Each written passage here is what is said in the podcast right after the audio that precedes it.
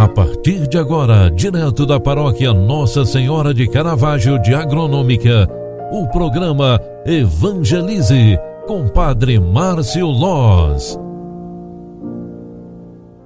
Louvado seja nosso Senhor Jesus Cristo, para sempre seja louvado. Filhos queridos, bom dia, bem-vinda, bem-vindo. O programa Evangelize de hoje está entrando no ar mais uma vez nesta sexta-feira.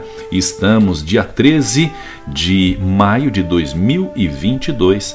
Estamos continuando cada dia refletir sobre um título de Maria. É o mês das mães, é o mês de Nossa Senhora um mês em companhia de Nossa Senhora. E hoje é o 13 terceiro dia em que nós estamos rezando e refletindo na companhia de Nossa Senhora. Refletiremos hoje o título Nossa Senhora da Natividade. A celebração de hoje, lemos um trecho dos discursos de André de Creta proclamado no atual ofício das leituras. Honra a natividade da mãe de Deus, a mãe de Jesus. Mas o verdadeiro significado e o fim deste evento é a encarnação do Verbo.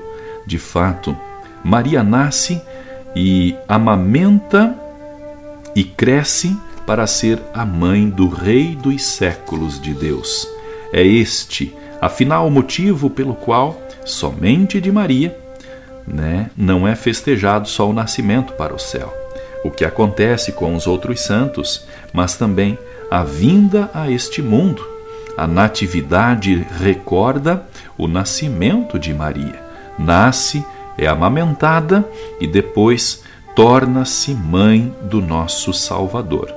Na realidade, o maravilhoso é, evento que é o nascimento não está no que narramos com generosidade de detalhes e com a ingenuidade os apócrifos narram também, mas antes o significado passa à frente que Deus dá na atuação de Maria o seu eterno desígnio de amor.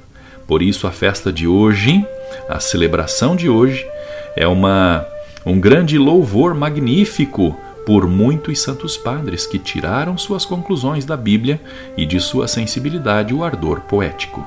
Leiam algumas expressões do segundo sermão da Natividade de Nossa Senhora de São Pedro Damião, onde ele diz assim, ó: Deus onipotente, antes que o homem caísse, previu a sua queda e decidiu, antes dos séculos, a redenção humana. Decidiu, portanto, encarnar-se em Maria.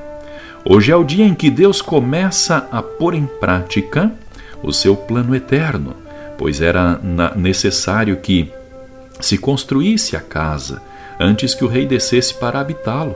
Maria é a casa em que o rei habita.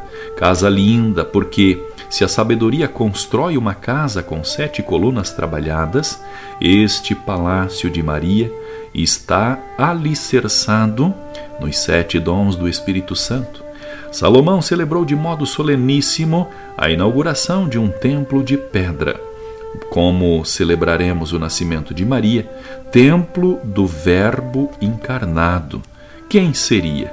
É o próprio Deus na pessoa de Jesus. As trevas do paganismo e a falta de fé dos judeus, representados pelo Templo de Salomão, sucede o dia luminoso no Templo de Maria é justo, portanto, cantar este dia e aquela que nasceu para ser templo verdadeiro, templo vivo do Espírito Santo. Mas como poderíamos celebrar dignamente este momento? Podemos narrar as façanhas heróicas de um mártir ou as virtudes de um santo, porque são humanos. Mas como poderá a palavra mortal, passageira e transitória, exaltar aquela que deu à luz a palavra que fica? Como dizer que o Criador nasce de criatura? Nesta versão, nesta teologia, também nós acreditamos pela fé que Nossa Senhora, aquela que é templo vivo de Deus, e em sua natividade é o templo do Senhor. Nossa Senhora da Natividade, rogai por nós.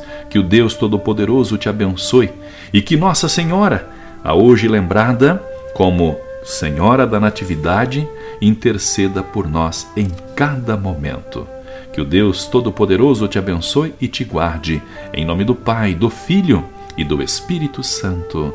Amém. Um grande abraço para você. Fique com Deus. Ótimo dia. Você acompanhou através da Rádio Agronômica FM o programa Evangelize, um programa da paróquia Nossa Senhora de Caravaggio, Agronômica, Santa Catarina. Programa Evangelize. Apresentação Padre Márcio Loz.